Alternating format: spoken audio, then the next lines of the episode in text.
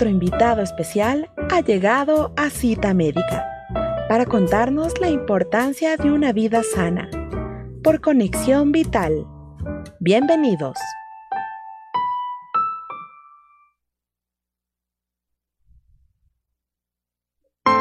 Estás escuchando Cita Médica.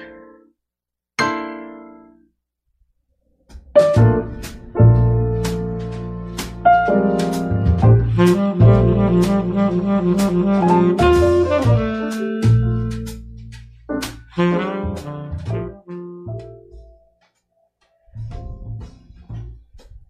Saludos cordiales y bienvenidos a un nuevo programa de Cita Médica, este espacio de salud de su radio Conexión Vital, la radio del Hospital de Especialidades de Eugenio Espejo. Qué gusto volvernos a encontrar en esta nueva semana en la que aprovecharemos para hablar de un tema que nunca lo hemos tratado aquí y que por supuesto es de importancia para la comunidad en general, es la maloclusión clase 3. Para ello, contamos el día de hoy con la participación de la doctora Marjorie Baca. Ella es especialista de ortopedia y ortodoncia maxilofacial de nuestra Casa de Salud, a quien damos la más cordial bienvenida. Doctora, reciba nuestros saludos afectuosos de Radio Conexión Vital y su programa Cita Médica. Es importante mencionarles que la alineación correcta de los dientes hace que la masticación sea más eficaz y también distribuye las fuerzas de masticación por igual. Es por ello que es importante abordar este tema en esta mañana. Y como lo había dicho, partamos desde la raíz, desde entender qué quiere decir este concepto, qué es la maloclusión clase 3. Doctora, tiene la palabra. Gracias. Para nosotros entender primero qué es una maloclusión clase 3, debemos saber qué es lo que está bien. Una oclusión, una oclusión funcional eh, nos va a permitir tener una función, tener estética y tener una calidad de vida a todos los pacientes y todas las personas. Todos nos merecemos tener una buena calidad de vida. Por ende, el manejo de maloclusiones es de vital importancia. Una maloclusión clase 3 significa que los pacientes tienen el maxilar un poco más hacia atrás, la parte media de la cara, con respecto a, su, a la mandíbula. La mandíbula generalmente la tienen más hacia adelante, para que me puedan entender. O puede estar combinada de los dos. Esto se va a dar en ciertos grados, eh, se va a presentar esta maloclusión, siendo cada uno más severo que el otro. Es por ello que también se debe considerar mucho el, diagnóstico temprano de esta maloclusión para que no se, no se realice eh, tratamientos tardíos que ya sean un poco más nocivos contra el paciente. Esto va igual más allá de la parte estética también, ¿verdad? Sino que se trata de, de la situación de la masticación del propio paciente que vive esta situación. Claramente, eh, conlleva muchos otros problemas tener una maloclusión clase 3. Hablamos primero en cuanto a la parte estética del paciente, como lo mencionaba, afecta su calidad de vida. Eh, la parte psicológica de estos pacientes generalmente se ve afectada, ya que se sienten mal, porque es una maloclusión que se nota. Todos podemos notarlo, desde el profesional hasta los padres en casa todo, esto es una maloclusión que es muy fácil de diagnosticar. Generalmente los padres que tienen niños con este tipo de maloclusión se dan cuenta porque dicen ellos muerden al revés, o sea, están sus dientes en una mala posición y esto es lo que nos lleva a que los papitos asistan a la consulta. Lo ideal es, como vuelvo y repito, eh, estar desde edades tempranas para poder nosotros corregir con ortopedia este tipo de maloclusión. Ahora, doctor, usted ya nos hablaba de algunas características para notar que tenemos esta maloclusión, pero ¿cómo saber si la tengo? O sea, ¿cuáles, cuáles serían los principales signos que se visibilizan para entender la maloclusión? Lo principal es que los dientecitos se van a, eh, superiores van a estar por detrás de los dientes inferiores. ¿Qué quiere decir? Que cuando nosotros vemos de lado al paciente, generalmente los dientes superiores tienen una posición hacia atrás Esto también, bueno, a los especialistas nos hace pensar en varios tipos de, clase 3 que hay, porque también existe una pseudo clase 3, es decir, una, eh, una pseudo maloclusión. Esto se da generalmente cuando es solamente el problema dentario y no, eh, con una corrección de los dientecitos, de la posición de los dientes, nosotros fácilmente lo corregimos. Pero cuando este problema ya es esqueletal, cuando la mandíbula generalmente está más hacia adelante eh, y ya es mucho más exagerada la, sobremordida, que quiere decir la distancia entre los dientes superiores e inferiores, esto ya necesita ser tratado eh, de manera ortodóntica y quirúrgica en caso de ser pacientes adultos.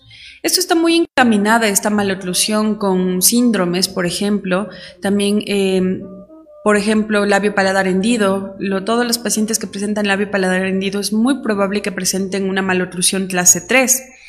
También eh, tenemos que pensar que hábitos pueden conllevar a ser mucho más severo la maloclusión, como por ejemplo una hipertrofia de amígdalas, también puede eh, presentar una eh, malposición que perdamos dientes en edades tempranas, dientes deciduos eh, que, que, los pacientitos creen que no, no va a tener ninguna repercusión en la pérdida de dientes en edad temprana. Y sí, sí lo tienen. También, por ejemplo, con la presencia de dientes supernumerarios en la mandíbula, que quiere decir que se aumenta dientes a, la, a su arcada inferior, esto provoca también que su mandíbula crezca un poco más. Eh, otra de los motivos o causas puede aseverar este problema también son eh, que tengamos problemas en las vías aéreas, en las vías respiratorias. Eso también puede provocar que el maxilar se, eh, se ponga más atrésico y no se desarrolle perfectamente. Bueno, ya nos ha explicado usted también por qué se va presentando esta patología y tenemos una inquietud a través de redes que nos consultan si es hereditaria esta situación.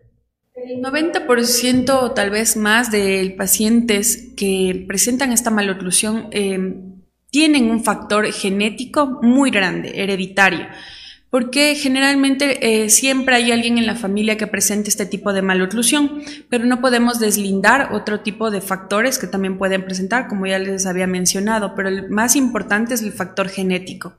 Está muy, muy eh, relacionado este tipo de maloclusión. Doctora, ¿qué población eh, quizá la presenta con más frecuencia o en qué poblaciones es más común que se presente? Bueno, en general la maloclusión clase 3 es muy común en la, en la población asiática, ¿no? Eh, es donde más del 80% presenta este tipo de maloclusión, pero en nuestro país se, calcula que es la tercera patología en, cuanto a salud bucal más prevalente eh, aquí en Ecuador. Después de la caries y la enfermedad periodontal está la maloclusión.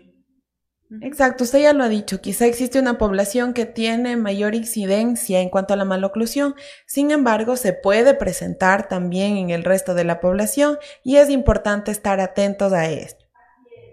Lo importante de esta maloclusión es, como eh, decía, Diagnosticar en edades tempranas. La edad ideal para eh, ver este tipo de problemas eh, radica ya en niños de 5 años, ¿sí? Generalmente los padres ya se dan cuenta cuando son muy pequeñitos los niños que tienen la mordida cruzada.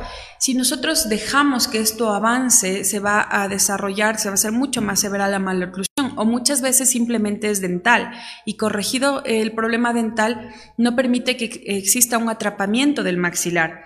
Si los dientes superiores se encuentran por detrás de los inferiores en edades tempranas y esto no se corrige, provoca que el maxilar quede atrapado, por ende no se puede desarrollar perfectamente teniendo una hipoplasia maxilar. ¿Qué quiere decir una hipoplasia maxilar? Que eh, la parte media de la cara se quede hacia atrás, teniendo, dando un aspecto eh, cóncavo de la carita de los pacientes. Si esto es tratado a tiempo, eh, simplemente era dental, eh, se corrige y pasa, no pasa nada más. Pero si esto avanza y aparte el paciente tiene un, factor predominante que es genética, que ya tiene hermanos, padres, abuelos con esta enfermedad, generalmente se va a aseverar mucho más el problema, ¿no? Ahora también cuando son niños, cuando son, estamos tratando en edades eh, mixtas tardías, generalmente se puede colocar algún tipo de ortopedia para nosotros redireccionar el, el crecimiento mandibular. ¿Qué quiere decir? Que con nosotros aparatos ortopédicos vamos a traccionar el maxilar y a redireccionar el crecimiento de la mandíbula hacia abajo y hacia atrás.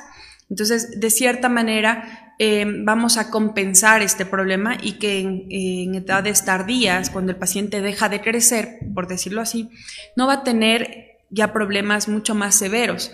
Muchos de estos pacientes que no son tratados, ya cuando son adultos y ellos buscan por estética tratarse, por estética, por función, estos pacientes ya son quirúrgicos, pacientes ortógnatas que necesitan cirugía ortognática.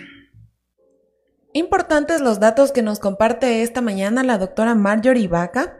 Ella es especialista de nuestra casa de salud y bueno, ya nos ha dado algunos tips, sobre todo el hecho de buscar una atención temprana, porque esto puede ayudar a corregir a buen momento este problema de maloclusión clase 3.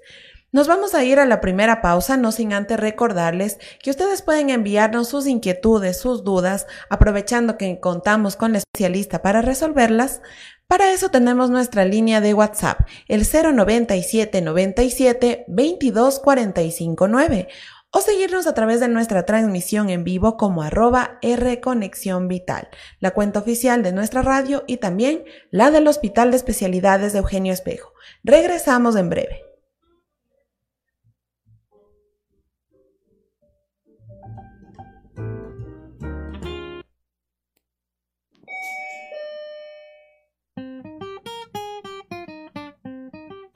Regresamos con más de Cita Médica después de estos anuncios por Conexión Vital.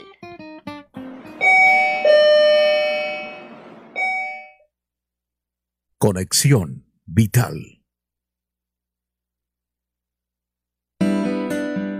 La vida es muy simple, pero insistimos en hacerla complicada. Cita de Confucio y sigue en compañía de Conexión Vital, la radio del Hospital de Especialidades Eugenio Espejo.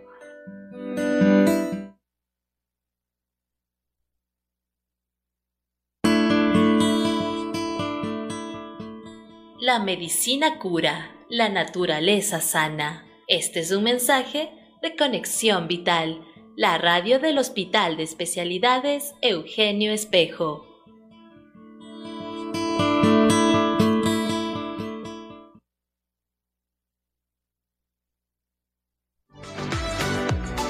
Nosotros somos el primer hospital que contamos con la unidad de cardio-oncohematología. El objetivo principal es prevenir la cardiotoxicidad, los efectos secundarios al tratamiento de la quimioterapia, radioterapia y hormonoterapia.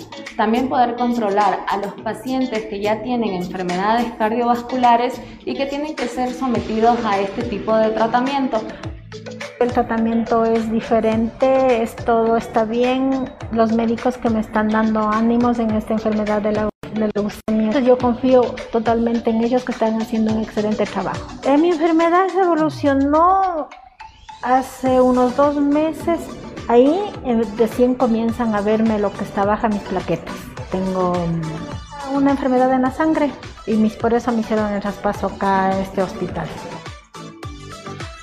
El paciente se diagnostica de cáncer, ese paciente acude a nuestras consultas y lo que hacemos es la valoración cardiológica completa y también el ecocardiograma para complementar su valoración.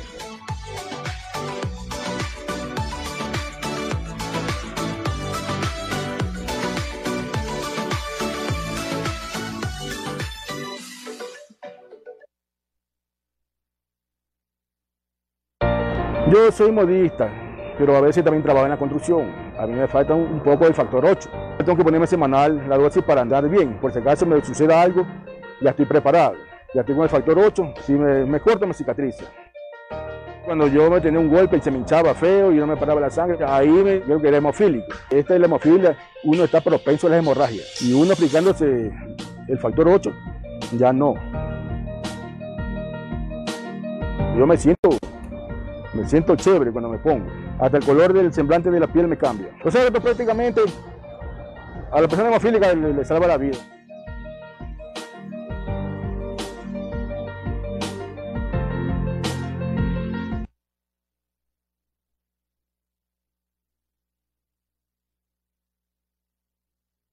Antes de estornudar, es importante recordar. Cúbrete la nariz y la boca con un pañuelo desechable al toser y estornudar. Y deséchalo a continuación a un cubo de basura que cuente con tapa. Si no dispone de pañuelos, emplee la parte interna del codo sin quitarse la mascarilla para no contaminar las manos. Posterior a toser o estornudar, o después de tocar superficies potencialmente contaminadas, realiza un adecuado lavado con jabón líquido y desinfección de manos. Evita tocar superficies del rostro, como ojos, nariz o boca, sin haber realizado higiene o desinfección de manos.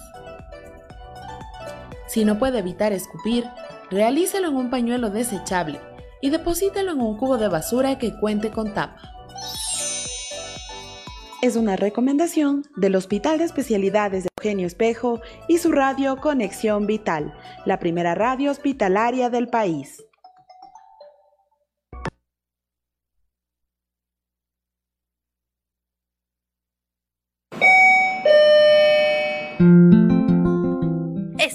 De vuelta con más de cita médica por Conexión Vital.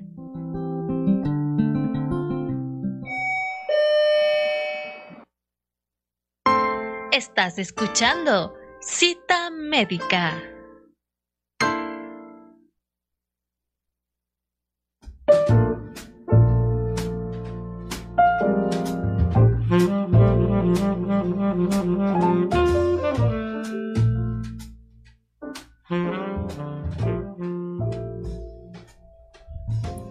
Regresamos con su programa Cita Médica y el día de hoy estamos hablando sobre maloclusión clase 3. Contamos con la presencia de la doctora Marjorie Vaca. Y bueno, para comenzar este bloque, quisiéramos hacerlo con una inquietud que nos envían a través de nuestras redes y nos consultan. Doctora, buenos días. ¿Qué se puede hacer cuando un niño de 9 años tiene dientes en el paladar? ¿Es operable o no? ¿Y por qué se dan estos casos? Bueno, nosotros primero tendríamos que valorar el caso eh, solicitando una radiografía panorámica. Si la paciente me comenta que eh, sus dientecitos están en una posición diferente, que es en una posición ectópica, esto sí puede conllevar a maloclusiones. Por ejemplo, em, que su maxilar, si estos dientecitos no están en la posición adecuada, significa que no tiene espacio en su maxilar. Esto nos puede estar dando señales de que hay una maloclusión en la boca de este pacientito, pero nosotros eh, debemos solicitar eh, más estudios clínicos para valorar bien. Operable, nosotros diríamos, eh, no conozco bien el caso, entonces no podría decir si necesita operación o no, si necesita sacárselos o no.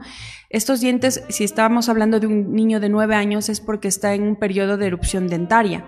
Entonces, muy probablemente sean sus dientes definitivos. Lo que le recomiendo a la paciente es que acuda con un odontólogo que lo pueda guiar o un ortodoncista para que le pueda solicitar exámenes complementarios para nosotros tener un mejor diagnóstico. Gracias, doctora, por dar respuesta a esta inquietud. Y bueno, precisamente es importante hablar sobre el diagnóstico de esta maloclusión clase 3. ¿Cómo se la realiza? ¿Qué necesitan ustedes como especialistas para poder diagnosticar esta patología?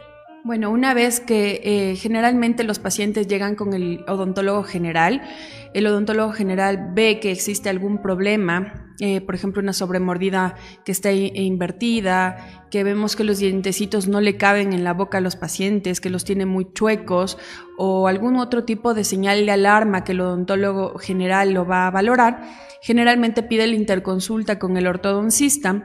Y nosotros para eh, diagnosticar a estos pacientes lo primero que hacemos es una revisión clínica Posterior a ello vamos a solicitar eh, dos tipos de radiografías y en ocasiones más. La radiografía panorámica y la radiografía lateral. En la radiografía panorámica nosotros vamos a valorar cualquier otro tipo de patología eh, evidente, ¿no? Se recomienda esta radiografía a todos los pacientes cuando tienen una edad de 7 años, porque es cuando nosotros podemos tratar a este tipo de pacientes en, edades tempranas, podemos ver cómo están sus erupciones dentarias, podemos ver eh, muchas patologías a veces en edades tempranas y dar tratamiento de estas. Para complementar eh, nuestro diagnóstico necesitamos una radiografía lateral de cráneo en la cual nosotros vamos a hacer unos trazados cefalométricos.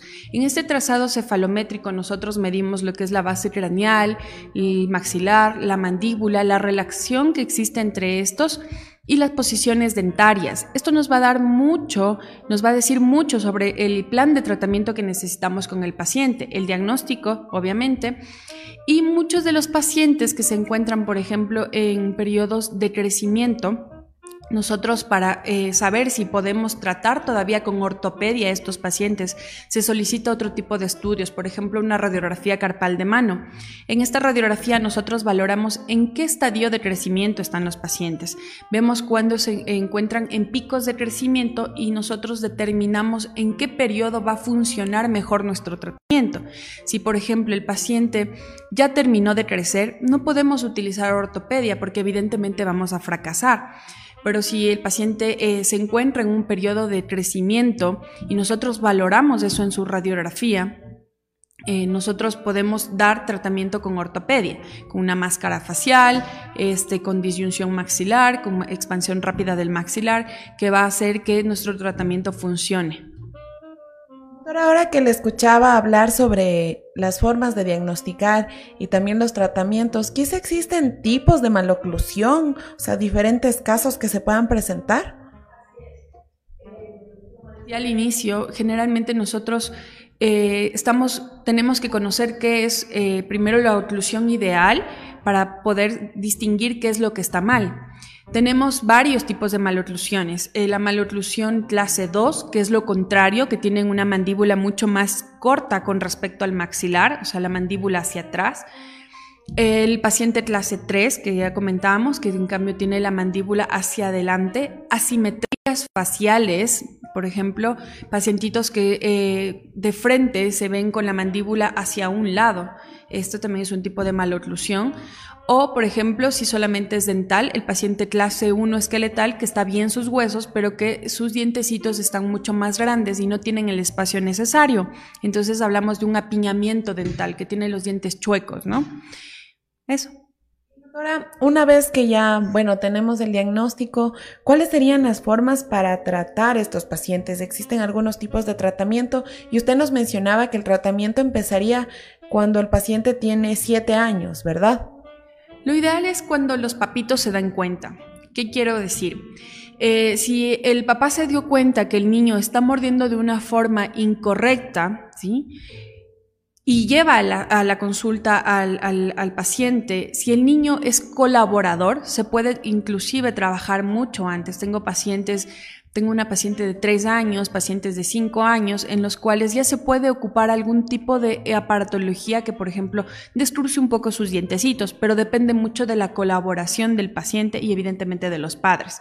Entonces, sería eh, la edad inicial para poder tratar desde la edad en la que el, niño o la niña colabore, ¿sí? Pero si es que, por eso decíamos, a los 7 años se solicita una radiografía, para nosotros valorar este tipo de patologías. En siete años ya el niño ya entiende, ya sabe que se le puede explicar cuál es su, problema y el niño generalmente colabora, ¿no? ¿Y cuáles serían los tipos de tratamiento que se le podría dar a estos pacientes? Va a variar mucho del caso, como habíamos comentado, depende mucho del diagnóstico. Si eh, simplemente se trata de un problema dental, una pseudo clase 3, muy probablemente un plano inclinado, algún tratamiento de ortopedia, pero si ya nosotros vemos que el problema es mucho más severo, ya de base esqueletal, nosotros podemos trabajar con lo que es una máscara facial, lo que decía, y expansión maxilar. Que buscamos con esto que se desinserten lo que es la sutura circunmaxilar para que podamos tener una protracción del maxilar, o sea, poder llevar hacia adelante el maxilar y redireccionar el, el crecimiento de la mandíbula nosotros lo que estamos buscando es que este paciente no sea tan severo y que probablemente cuando nosotros ya ocupemos ortodoncia, cuando nosotros pongamos brackets en una dentición ya más tardía, estos pacientes eh, no sean casos tan severos y nosotros podamos compensar con ortodoncia. Cuando nada de esto ha sucedido en estos pacientes, cuando no ha, habido un tratamiento ortopédico previo o cuando simplemente su factor genético, su clase 3 es muy severa, estos pacientes eh, necesitan tratamiento de ortodoncia, en, ya en época eh, que ya terminaron de crecer. Necesitan una, un tratamiento de ortodoncia prequirúrgico, una cirugía ortognática y una ortodoncia postquirúrgica. Es decir, nosotros como ortodoncistas preparamos al paciente para que pueda ser sometido a cirugía ortognática, para que se corrija todo lo que son sus huesos, ¿no? O sea, eh, mediante cirugía, eh, lo que se hace el cirujano maxilofacial es eh, recortar la mandíbula, llevarla hacia atrás y el maxilar lo lleva hacia adelante, corrigiendo la posición esqueletal. Esta cirugía, doctora, que usted nos menciona, ya sería para casos más severos de tratar. Se trata en pacientes con severos, sí, generalmente, y en pacientes adultos que ya hayan terminado su crecimiento, sí. No podemos em, comparar los pacientes porque, como digo, las mujeres terminamos mucho más rápido de crecer con respecto a los hombres. Las mujeres, una vez que hemos tenido la primera menstruación, dejamos de crecer mientras que los hombres pueden crecer hasta los 18 años. Entonces, en una mujer podría ser sometida a cirugía ortognática una vez que ella ya terminó su crecimiento, por decirlo así, a partir de sus 15 años, 16 años, pero no pasa igual con los hombres. Con los hombres muchas veces ellos terminan de crecer a edades más tardías. Entonces, en el caso de ellos, nosotros tenemos que esperar por lo menos los 18 años para que ellos eh, hayan terminado de crecer y la cirugía sea un éxito. Porque, ¿qué pasa? De igual manera con la ortopedia. Si los pacientes ya fueron eh, tratados ¿no? con ortopedia y no hay un seguimiento o no hay un control este, de su tratamiento puede recidivar, porque recordemos que eh, mientras el paciente va creciendo, este, eh, este, esta patología se va haciendo más evidente. Entonces, si nosotros ya controlamos cuando él era niño, pero no utilizamos retenedores o no tuvimos un control posterior, este caso puede recidivar, que quiere decir que su mandíbula nuevamente puede irse hacia adelante por sus periodos de, de crecimiento, ¿sí? Ahora, si el paciente fuese ortognático y se le opera en edades tempranas y el paciente nuevamente crece, nuevamente se va a, cruzar su mandíbula, se va nuevamente a adelantar. Entonces es muy importante que también eh, la cirugía ortognática se haga en etapas tardías. Ahora, hay tratamientos ortodónticos que son compensatorios, por ejemplo, en pacientes que es muy leve su clase 3. Hoy por hoy eh, se puede realizar con microimplantes, con extracciones dentarias. Antes se lo hacía con extracciones dentarias, entonces se extraía un diente en la parte inferior, que son los premolares, y se llevaba hacia atrás los dientes inferiores. Y mientras que los superiores se los proinclinaba, que quiere decir que nosotros los llevábamos hacia adelante, estos dientes pero hoy por hoy tenemos ya microimplantes, anclaje esqueletal o también tenemos mini placas en las cuales nosotros podemos anclarnos y llevar hacia atrás los dientes inferiores para ya no hacer extracciones. Obviamente eh, los casos son limitados. ¿Por qué? Porque nosotros estamos compensando algo que tiene una base esqueletal. Entonces, si nosotros no corregimos la parte esqueletal, siempre va a quedar los dientes con compensaciones.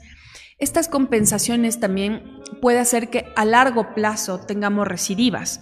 ¿Por qué? Eh, porque los dientecitos siempre van a estar en una posición en la cual no están cómodos, por decirlo así. Eh, los dientes tienen, están sujetos en una base esqueletal.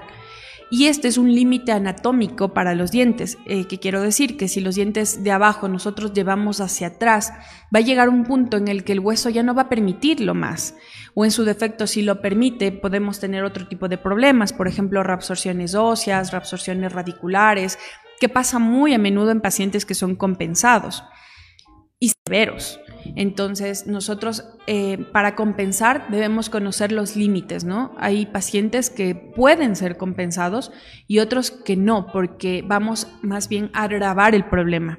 Tengo pacientes muchas veces que ya han sido sometidos a dos tratamientos de ortodoncia y nuevamente sus dientes se vuelven a cruzar. Eh, o con el tiempo nunca corrigieron eh, la maloclusión. ¿Por qué? Porque ya llegó un punto en el que solamente alinearon, nivelaron los dientes y ya no corrigieron más su problema esqueletal. Entonces, estos pacientes que son quirúrgicos y que son severos tienen que ser operados. Muchas veces la compensación no, no tiene no tiene futuro a largo plazo. Y doctora, ¿es posible que se presenten casos en los que ya se ha corregido este problema y que se vuelva a presentar? ¿Y de existir, a qué se debe? Exactamente lo que, lo que decíamos, ¿no? En caso de que, por ejemplo, el paciente compensado no utilice sus retenedores, al finalizar el tratamiento, nosotros les decimos a los pacientes, si fue un tratamiento que fue compensado, el paciente debe saber que sus retenedores los debe utilizar de por vida, porque si el paciente no utiliza sus retenedores, sus dientes van a volver, recordemos, a la posición cómoda dentro del hueso, dentro de su base esqueletal. Y los dientes estaban en una posición en la que están... Em, ligeramente retroinclinados, proinclinados, y esto provoca que eh, esta maloclusión vuelva a repetirse, se vuelva a, dar. Por ello, eh, necesitamos un buen diagnóstico, es lo principal en ortodoncia. Siempre que nosotros tenemos el diagnóstico, podemos determinar qué, eh, qué tan severo es el caso cuánto tiempo va a durar su tratamiento, qué tipo de aparatología vamos a ocupar, si va a salir o no va a salir con extracciones, con microimplantes, eh, con, microimplantes, con mini placas, eh, o si el paciente es quirúrgico determinantemente. Hay pacientes en los cuales nosotros no podemos decirle, mira, tu caso vamos a intentar sacarte sin cirugía ortognática. No, hay pacientes que llegan, eh, estudian su caso y son pacientes ortógnatas y tú no les puedes ofrecer eh, un tratamiento compensatorio porque sabes que ese caso va a recidivar o no lo vas a lograr. Entonces, el, el hecho de que los pacientes tengan esa esa necesidad de conocer primero bien su diagnóstico, ¿sí? Es lo que nosotros como ortodoncistas debemos hacer. Primero, encaminar bien su diagnóstico para que su plan de tratamiento o su tratamiento sea eficaz. Doctora, importante la información que usted nos comparte y tenemos más preguntas de nuestro público. Mireya Guadán nos consulta. Buenos días, doctora. Mi niño tiene la parte superior salida. Tiene 8 años. Mi pregunta es si ya debo hacerle tratar y cuál sería el especialista indicado para iniciar este tratamiento. Del, del, otro tipo de maloclusión, ¿no? Una maloclusión clase 2 significa que su mandíbula se encuentra hacia atrás y la parte media de la carita se encuentre más hacia adelante. Esto es una maloclusión clase 2. La edad ideal para tratar este tipo de pacientes son entre 8 y 9 años. Nosotros con estos pacientes ya empezamos con ortopedia. Eh, colocamos aparatitos que lo que van a provocar es eh, el avance mandibular. La, eh, muchas veces también provocamos que su articulación temporomandibular se se, se coloque en una mejor posición para que avance su mandíbula, ¿sí? Pero nuevamente, como digo, este es un tratamiento eh, que nosotros debemos estudiar bien el caso. Todos los pacientes necesitan un estudio cefalométrico para el diagnóstico y con esto nosotros saber eh, de igual manera qué tipo de eh, ortopedia utilizar, si necesitamos ortopedia funcional, si necesitamos ortopedia fija. Y muchos de estos pacientitos que son en tempranas, necesitamos mucho la colaboración de padres y del paciente. Nosotros dependemos mucho de ellos. Nuestro tratamiento va a estar, estamos atados de manos eh, como especialistas, porque si los padres no colaboran en casa, si el niño no se pone el aparato, evidentemente el tratamiento va a fracasar, pero no es porque no funciona, sino porque el paciente no se lo coloca. Entonces, de igual manera, nosotros debemos, eh, como decía, estudiar el estadio de crecimiento del paciente para que pueda funcionar la ortopedia. La ortopedia funciona en estadios de crecimiento del paciente, en picos de crecimiento del paciente y eso nosotros lo estudiamos en, el diagnóstico, ¿no? En el, al inicio de su tratamiento. Usted ya lo ha dicho, doctora, y es muy importante. Hay que partir de un buen diagnóstico para tener éxito también en el tratamiento de estos pacientes. Es importante la conversación que estamos teniendo hoy con la doctora Marjorie Vaca. Hablamos el día de hoy sobre maloclusión clase 3. Para que ustedes puedan resolver sus inquietudes, recuerden que seguimos recibiendo a través de la línea de WhatsApp al 097 97 22 45 9 Ustedes nos están siguiendo en vivo a través de la cuenta oficial de Facebook en arroba R Conexión Vital. Y debemos recordarles también que posterior a este programa subimos este contenido a la cuenta oficial de YouTube del Hospital de Especialidades de Eugenio Espejo y también a nuestra cuenta de Spotify. Así que existen algunos canales a través de los cuales ustedes se pueden mantener informados sobre estos temas de salud. Nos vamos a una nueva pausa y regresamos en breve.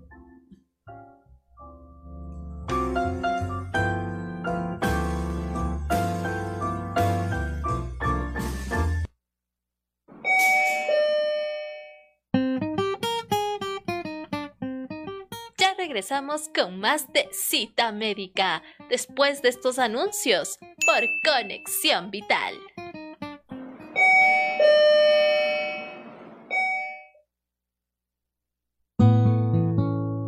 Por si acaso se oye proferir algunos como un oráculo misterioso, la siguiente proposición, el bien común prefiere al particular, pero en la práctica nada se ve tan comúnmente, sino que el interés del público es sacrificado al interés del individuo. Cita de Eugenio Espejo.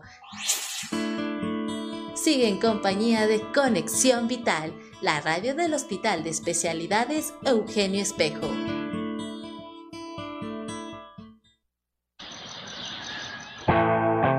Buenos días. No olvides que el desayuno es la comida más importante del día, mm. porque eres importante para nosotros. Conexión Vital, la radio del Hospital de Especialidades Eugenio Espejo.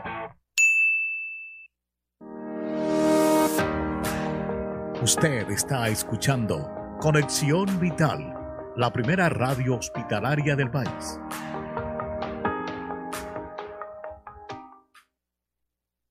Recuerda, Lávate las manos con frecuencia y sigue los siguientes pasos. Mójese las manos con agua. Deposita en la palma de la mano una cantidad de jabón suficiente para cubrir todas las superficies de las manos.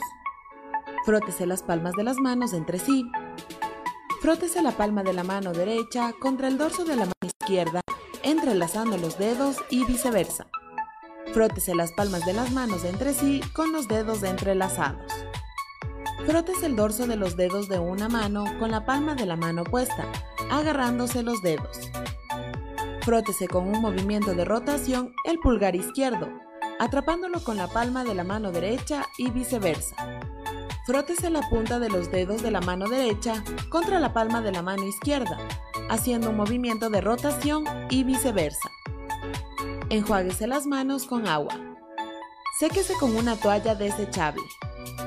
Sírvase de la toalla para cerrar el grifo. Sus manos ahora son seguras. Es importante realizar higiene de manos durante la colocación y retiro del equipo de protección personal. Es una recomendación del Hospital de Especialidades de Eugenio Espejo y su radio Conexión Vital, la primera radio hospitalaria del país.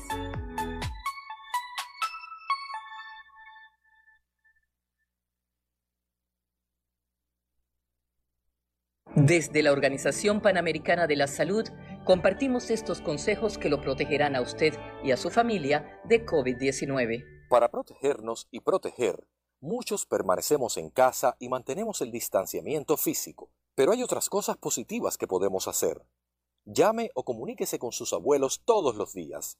Ya que no puede visitarlos en persona, esta es una alternativa segura para ellos y para usted, y además se sentirán acompañados. Si le hacen falta a sus amigos, llámelos, todavía están ahí. Y si no puede crear música con su grupo, lo pueden hacer en línea. Ahora, las celebraciones deben esperar, pero una llamada puede alegrarle el día a alguien. El distanciamiento físico no es aislamiento social. Para más información, visite www.paho.org barra coronavirus. La Organización Panamericana de la Salud protegiendo la salud de las Américas.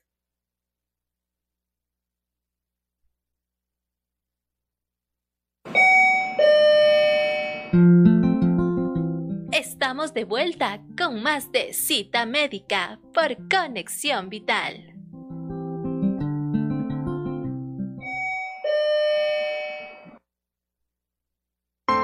Estás escuchando Cita Médica.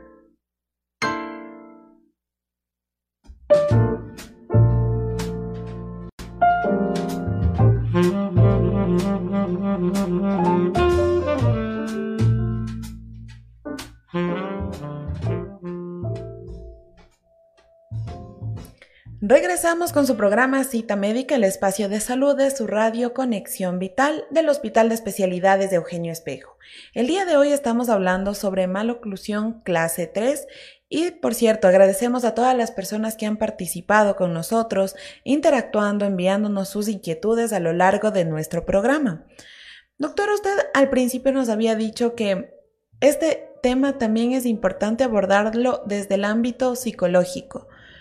¿Por qué es tan importante? ¿Por qué el paciente que tiene maloclusión también necesita un apoyo psicológico y quizá hasta familiar? Exactamente. Generalmente este tipo de pacientes, sabes que en un estudio que realicé en mi, especialidad, cuando eh, nosotros valorábamos la calidad de vida de los pacientes clases 3. Entonces, eh, se ve muy afectada la calidad de vida porque primero, este tipo de pacientes no pueden masticar bien. Generalmente eh, están, no pueden tener una buena función, evidentemente su estética se encuentra afectada. Eh, si nosotros vemos de perfil eh, al paciente, generalmente su mandíbula se ve más, más, más hacia adelante, se ve una forma de la carita más alargada, ojos tristes, generalmente hipoplasia del maxilar hace ver con su cara mucho más avejentada de lo que normalmente los pacientes, de la edad del paciente.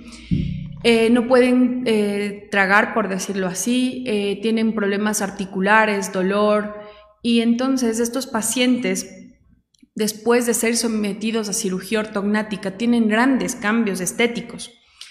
Al tener estos grandes cambios estéticos, muchos de estos pacientes generalmente pueden presentar problemas psicológicos, ya que, por ejemplo, teníamos una paciente que fue sometida a cirugía ortognática y su bebé después de la cirugía ortognática no la reconocía. Entonces, eh, hay un cambio tan grande estético de estos pacientes que debe ser también llevado, acompañado de, apoyo psicológico. ¿sí? Estos pacientes toda su vida han estado, em, han estado expuestos a no verse bien, a no sentirse bien con su aspecto físico. Como te digo, cualquier otro tipo de maloclusión no es fácil em, reconocerlo. Muchas veces los papás cuando llegan a la consulta y nosotros les decimos que son pacientes clase 2, Dice, pero si no se ve mal, tiene los dientes, sí, chuecos, pero no, no se sienten tan mal. Y estéticamente el paciente clase 2 no se siente mal. El clase 3 es muy cohibido, siempre está... Eh, eh, es reservado.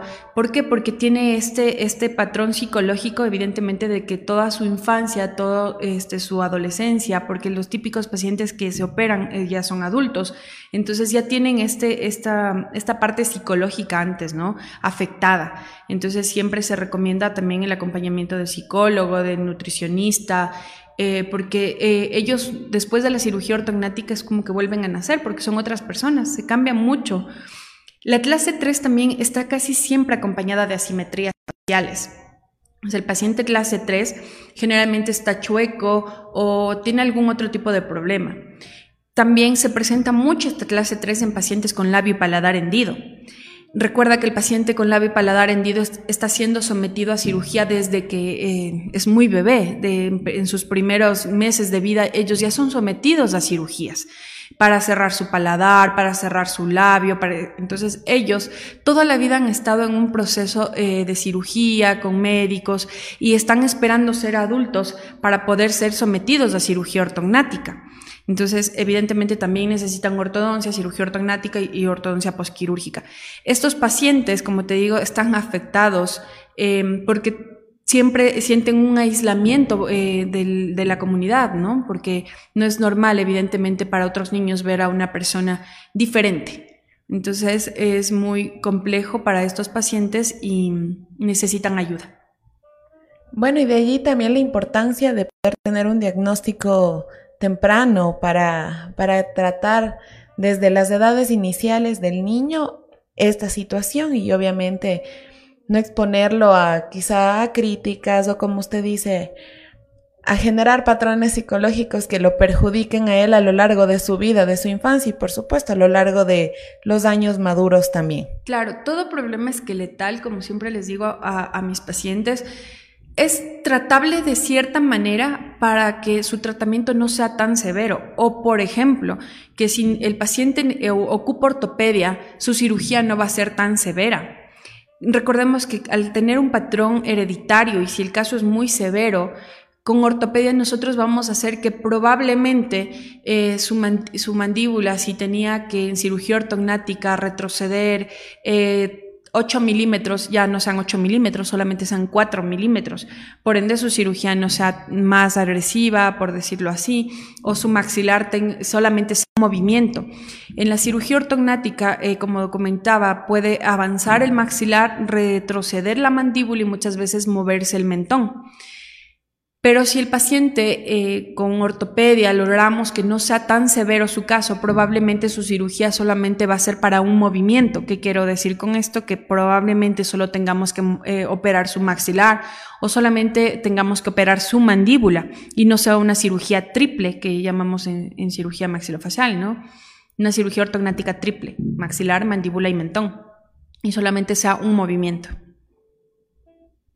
Y doctora, refiriéndonos a la ortodoncia quirúrgica, ¿qué tiempo dura este tratamiento?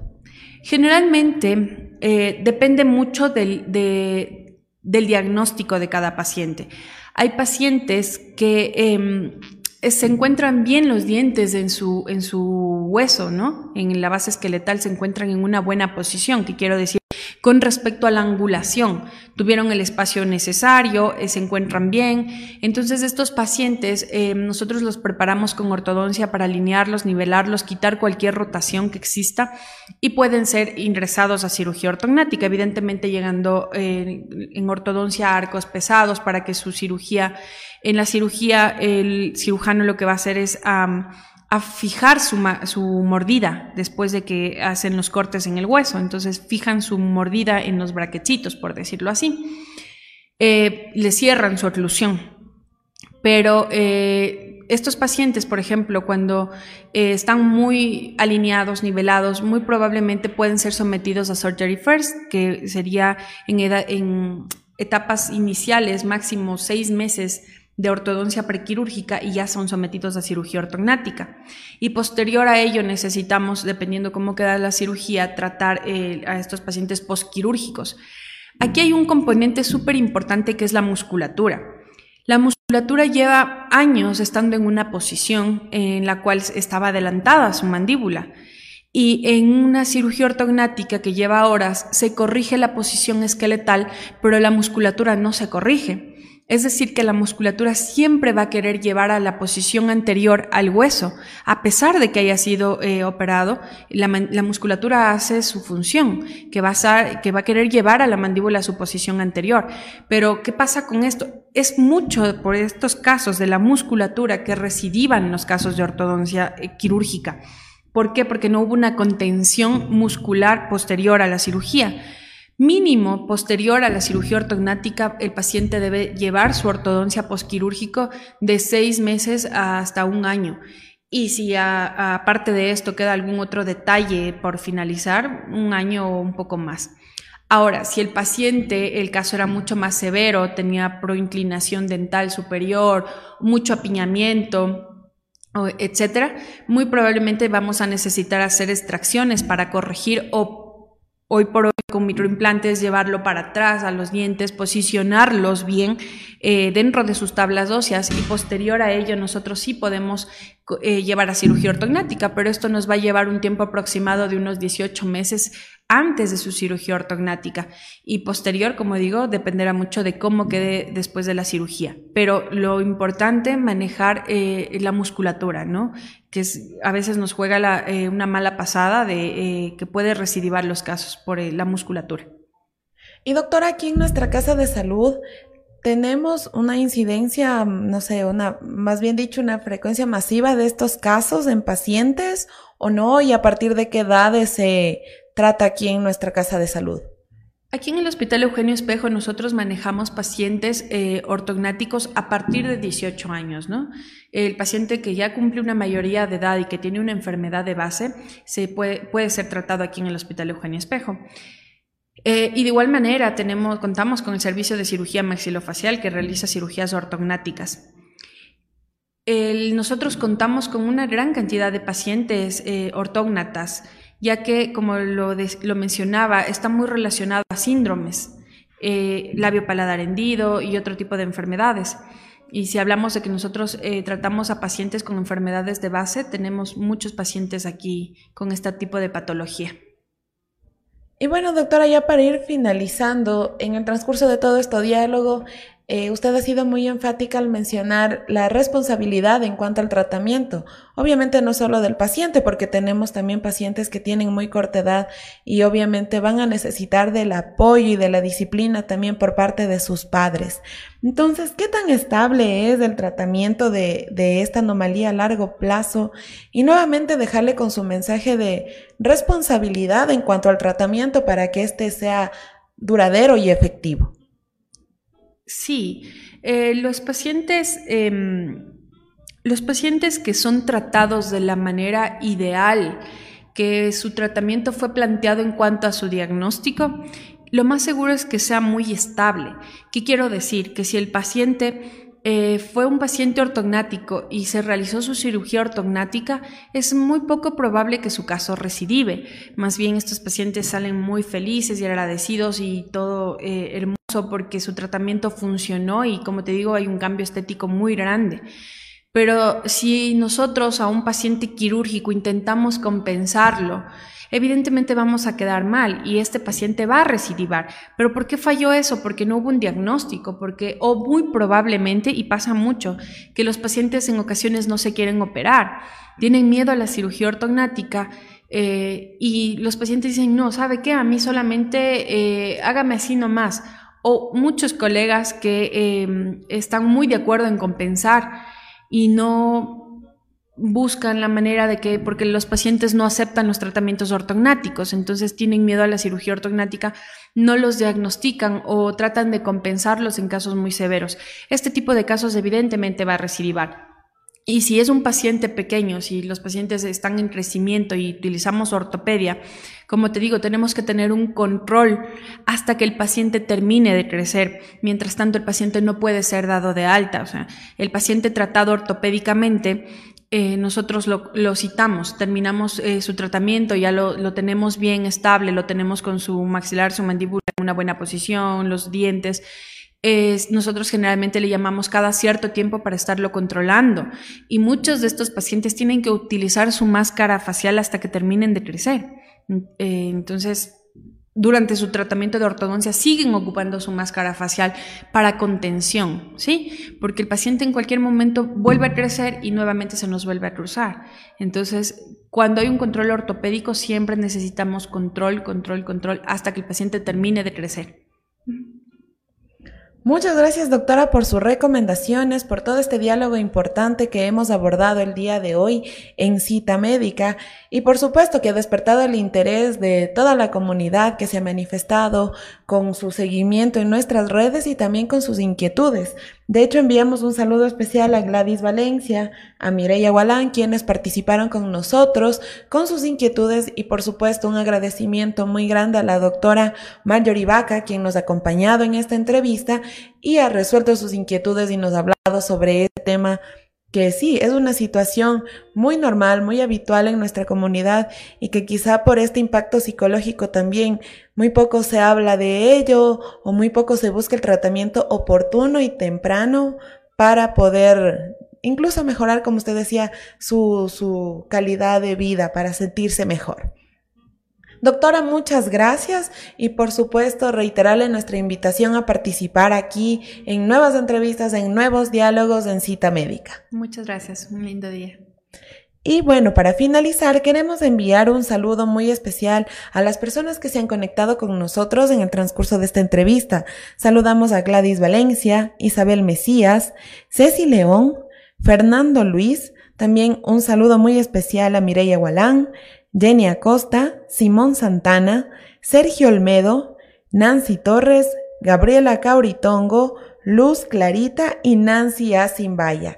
Y por supuesto, un saludo de agradecimiento muy especial al servicio liderado por la doctora Nancy Amores, que siempre colabora con nosotros en cita médica y por supuesto en la radio Conexión Vital. De esta manera llegamos a la parte final de su programa, no sin antes invitarles también a que nos sigan durante esta semana, donde estaremos tratando nuevos temas de salud, por supuesto de su interés. Esta mañana nos acompañó Michelle Lara en el control técnico y Jessica Pazmiño en la conducción. Una excelente jornada para todos.